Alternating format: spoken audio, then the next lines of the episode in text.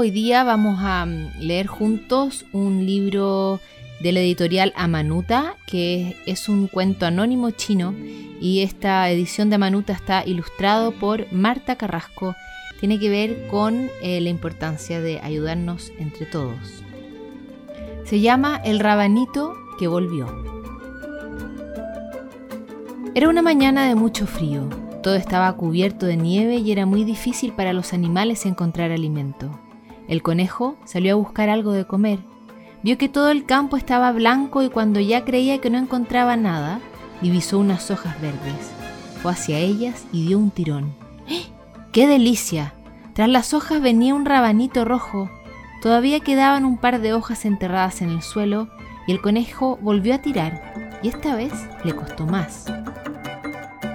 Ahora había otro rabanito mucho más grande que el anterior se comió el rabanito chico y tomó el grande para llevárselo a su casa.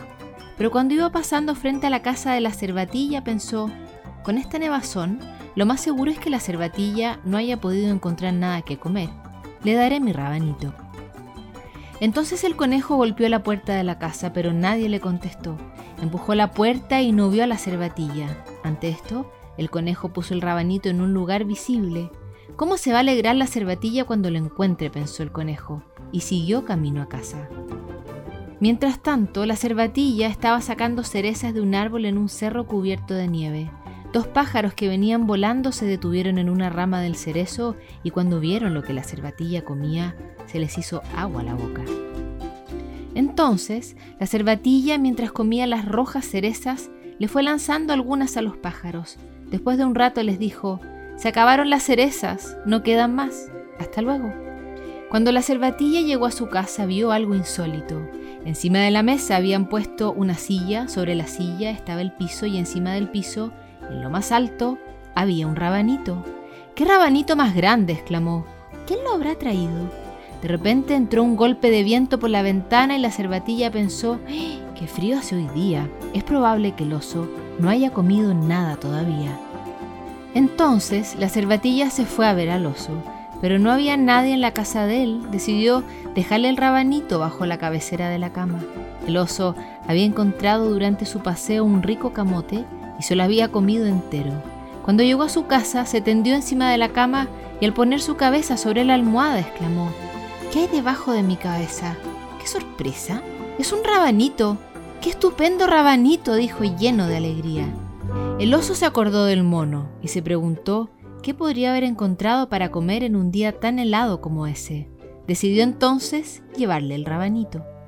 El mono había salido y estaba comiendo unas frutas de un árbol. Entre mascada y mascada bajaba al suelo cubierto de nieve y de puro contento se daba unas vueltas de carnero.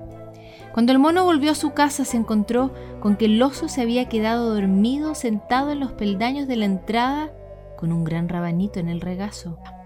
El mono intentó despertar al oso haciéndole cosquillas en la planta del pie, pero este siguió durmiendo.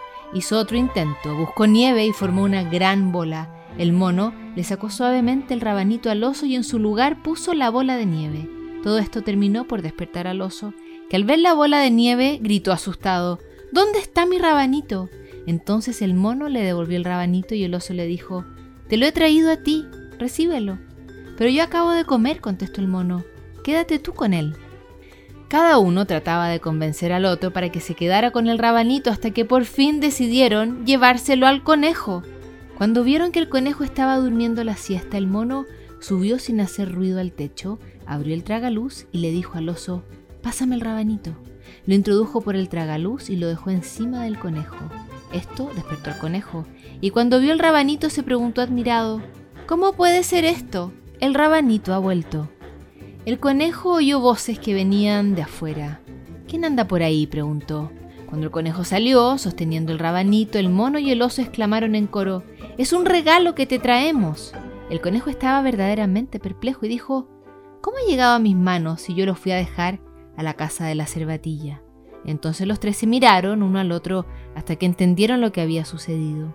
Luego invitaron a la cervatilla y los cuatro amigos se sentaron a la mesa donde pusieron al medio el rabanito y se lo comieron.